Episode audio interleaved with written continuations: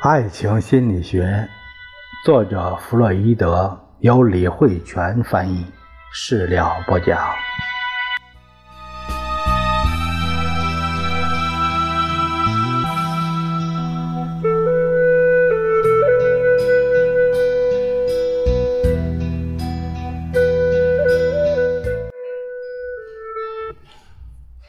我们这一节看看第一部分第二章第八节，讲的是儿童性欲的源头。在经历了不断的研究、总结和探索之后，我们终于有了如下的发现：第一，性兴奋是对伴随其他机体过程而产生的满足的模仿；第二。性兴奋源自于边缘快感区受到的刺激。第三，性兴奋也是诸如窥视冲动、虐待冲动等某种冲动的外部表现。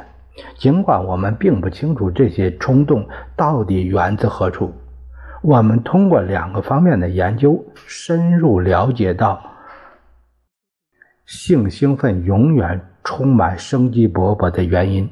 一方面是运用精神分析法，设法让成年人找回童年的回忆；另一方面是对孩子们做一些现场的测试。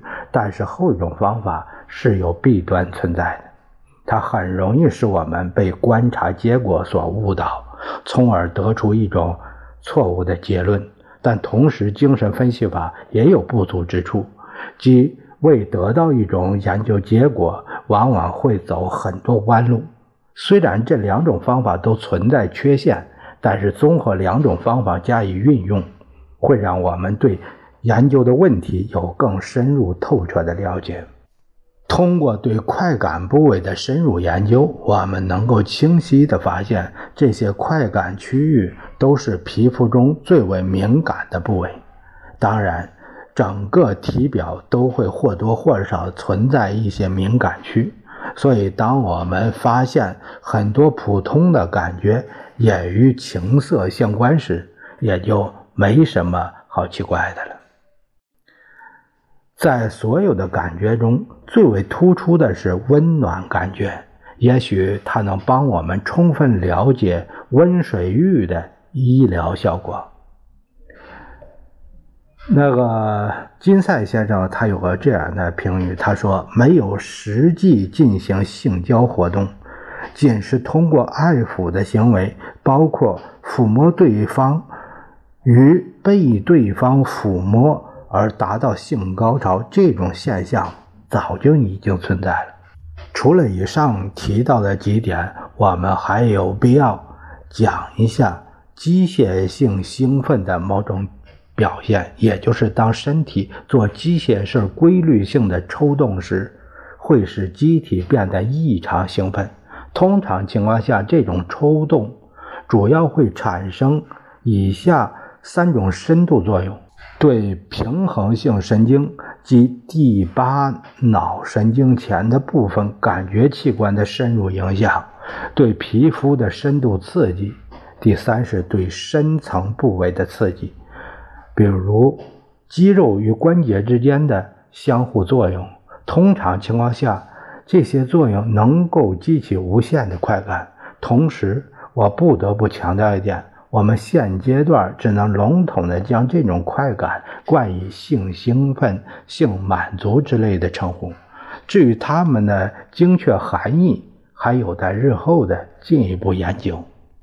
孩子们都很喜欢玩一些。包含着被动接受的动作游戏，比如被人抱着摇来摇去，或者让人抛在半空中等。只要他们尝试过一次，就会沉迷其中，还会不断要求再来几次。所以，我们说这种机械性的刺激确实能够带来身上的快感。下面有个注解说啊，直到长大成人后。还有部分人始终记得，作为孩子，他们在被摇晃时所感受到的那种流动的空气接触到的性器官后所引起的一种阵阵的性快感。呃，金赛先生他有个有一个批注，他说我们的调查已用数据证明，弗洛伊德所提及的那些新生儿和婴儿接触行为的经验，对于成年个体的性行为的发展而言，并没有起到任何作用。通常情况下，正如我们所熟知的，晃动摇篮能够使哭闹的婴儿迅速入睡，而对于年龄比较大的孩子来说，马车、火车中有节奏的摇晃对他们还是很有诱惑力的。这种影响会让很多小男孩在某一时期立志长大后要成为一名驾驶员或马车夫。这个年龄段的小孩对于铁路有关的各种活动和信息都有特别浓郁的兴趣，甚至到了让人无法理解的程度。在青春期之前那个充满幻想的年纪里，他们总会以此作为生命的全部重心，并借此抒发他们对性的全部想象。而这种将火车旅行与性生活相结合的想象，大多源自节奏感的影响所带来的身心愉悦。但随着年龄增长，这种潜意作用不断增大，使无数童年美好幻想转化成了厌恶的情愫。所以，明明还是那个喜欢火车旅行的孩子。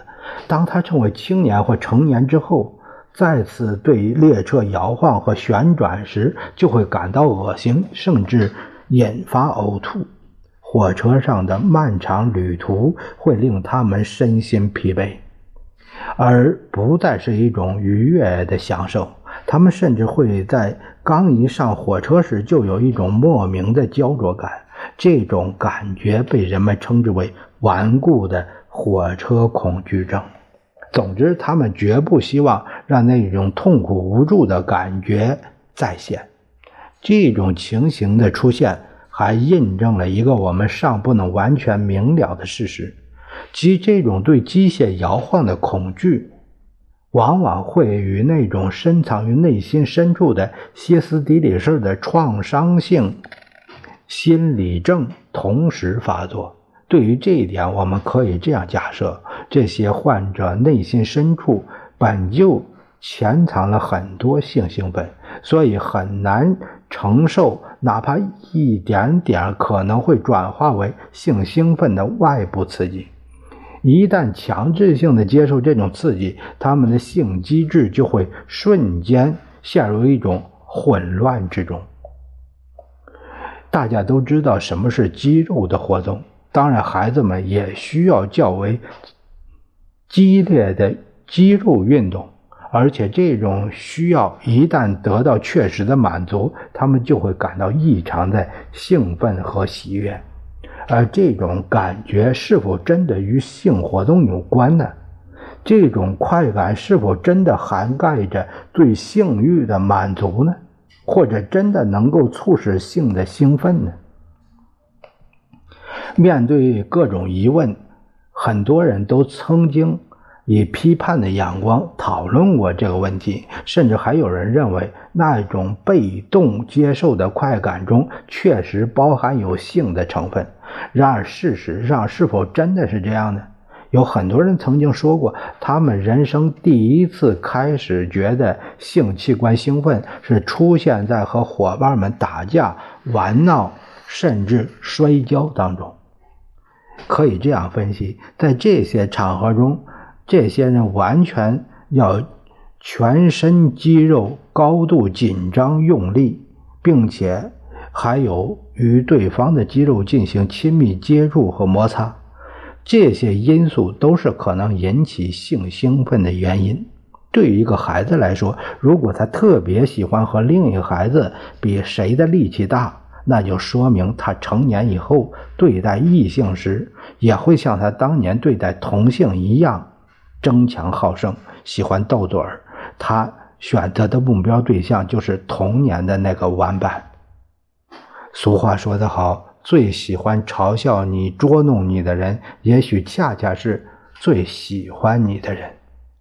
通过对肌肉活动的深入研究，我们从性兴奋中分析出了产生虐待倾向的根源所在。幼儿打架往往与性兴奋息息相关，这也会对于他们日后处理性冲动的方式产生深刻影响。也就是说，他们在以后解决性冲动的时候，往往也会喜欢采用一种和打架相类似的方式。下面有个注解说啊，通过很多心理病例的深入分析，可以证明很多运动中。产生的快乐感都与性相关，很多现代教育家都是依据这个道理来极力引导年轻人去参与竞赛性的运动，用以转移年轻人对性的关注。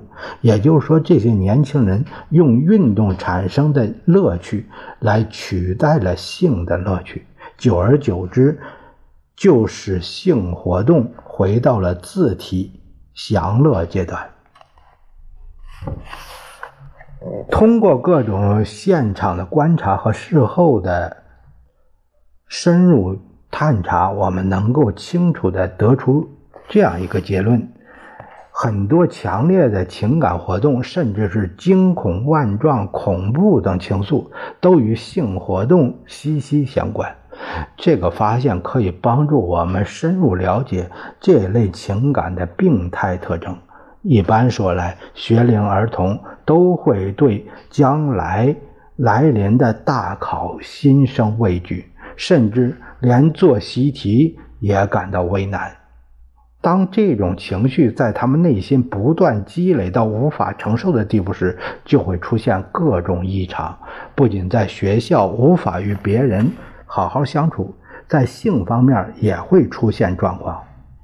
在这段时间里，他们通常会被一种莫名的兴奋感所驱使，而情不自禁地抚摸自己的性器官，甚至还会出现类似遗精的情况，把自己搞得很难堪。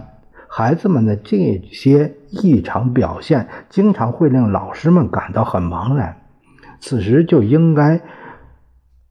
从孩子最初萌发性欲的方面加以认识和深入研究，正如很多人感觉到的那样，很多情愫都包含着性兴奋的因素，例如恐惧、颤抖、恐怖等。所以，这也是很多人反而很享受这种感觉的原因。不过，很多时候这种。感觉的产生都必须被控制在一个安全的范畴内，我们称之为安全的距离。比如在读书时产生的幻想，或者在戏院里欣赏戏剧，在这种距离中，大部分要求痛苦感觉的想法都会受到压制。能够想象，从上述现象中都有一种以寻求。强烈的痛苦感为归属的情色冲动，虐待与被虐待等冲动，正是源自于此。而对于正常人而言，微小的痛楚才能让他们感到满足的条件，不然就是在小说、电影中通过幻想来释放冲动。最后一种可能产生性兴奋的活动是智力活动。当一个人冥思苦想，将所有的精力都放在智力活动上，也同样能产生性兴奋。这种情形对年长者以及年轻人均适用，但是多发于年轻人群身上。而我们经常提到，一个人如果用脑过度，就会表现为精神紧张，也是同样的道理。在本章内容即将结束的时候，如果让我们一起来追溯下面能引发孩子同性兴奋的各种原因，我们就会发现一个普遍的规律，那就是性兴奋的过程必须通过一些动作才能完成。当然，对于性兴奋的性质，我们还一直不得而知。这一规则可以通过皮肤以及感觉。器官对性兴奋的感受得到证明。我我们将身体中最容易兴奋、反应最快的部位称之为快感区。至于性兴奋到底有哪些来源，则要根据刺激的性质来定。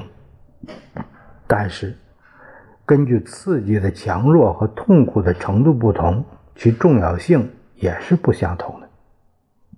除此之外，如果体内的大多数生理活动的规模足够大，那么同样也能附带着引起性兴奋。我们所提到的性活动的部分冲动，主要来源就是这些性兴奋的内部源头，或者。也可能是由这些内部源头和快感区域几个方面共同构成。人体所有重要机能都可能会在性冲动的形成中起到一定的作用。出于以下两点考虑，目前我们还不能证明自己的看法绝对准确无误。这两点指的是：第一，我所使用的并。还不是目前为止最新的研究方法。第二，我们还未能彻底了解性兴奋的本质。但是无论如何，我们都该再次强调一下，会在未来获得极大发展的两个方面。以上通过对快感区的形成做了深入讨论之后，我们可以发现。性构造的多样性可能是与生俱来的，性兴奋的间接来源也是如此。所以这样设想，虽然各种来源可能作用于每个个体，但是性构造的每个因素在每个人身上作用的强度却不是一样的大的。对于每个人的发展而言，都有其特殊的侧重点。如果我们抛开惯常使用的比喻，不再使用“性兴奋”的来源一词，我们就能得出这样的结论：所有能够从身体其他功能导向性活动的路线或通路，逆向也能走通。例如，嘴部就是两种功能同时存在着。既可以通过对食物的摄取来达到性的满足，相反，在同一个区域的性功能一旦有了障碍，也会反过来影响营养的摄取。同样，据此我们也可以找到注意力集中能够造成性兴奋，而性兴奋的程度又可以反过来影响一个人注意力集中程度的原因。一般而言。心理症往往表现为其他一些不属于性的身体功能性错乱，而且很多时候我们都能从这些错乱中分析出性过程的错乱原因，由此便可以看出很多模糊的、看起来似乎不可理解的症状，其实就是控制性性兴奋产生的反面影响。没什么神秘的。金赛先生他有一个这个呃批注，他说，在上层男性中有很多人都会觉得口刺激是十分自然且具有必要性的性活动，是做爱过程中的基本，但是底层男子却很有可能与数百个女性性交过程。却一一个都没有吻过。在底层男子看来，口刺激是肮脏、猥亵，或者是病从口入。下面说到这个，对每个人的发展而言都有特殊的侧重点。下面有个批注说，通过深入讨论，我们能够得出这样的结论：每个人的口腔、肛门以及尿道等。都可能产生乐欲，而与之对应存在的心理方面的特殊性，并不是一种反常和特殊的心理问题，区分正常与反常的标准，应该是看性本能各成分在发展过程中参与的强弱程度。我们看正文。其次，性的紊乱也会深入影响身体的其他方面。它在正常人的身上还发挥着这样的作用：性动机的能量经由一个途径超出了性目的的范围之外，成功的实现了性欲的升华。但是对于这一过程，我们不得不承认，我们目前仅仅知道它在两个方向上都可以延伸，其他方面。仍知之甚少。我们下一节会讲到第三章，呃，说的是青春期的变化。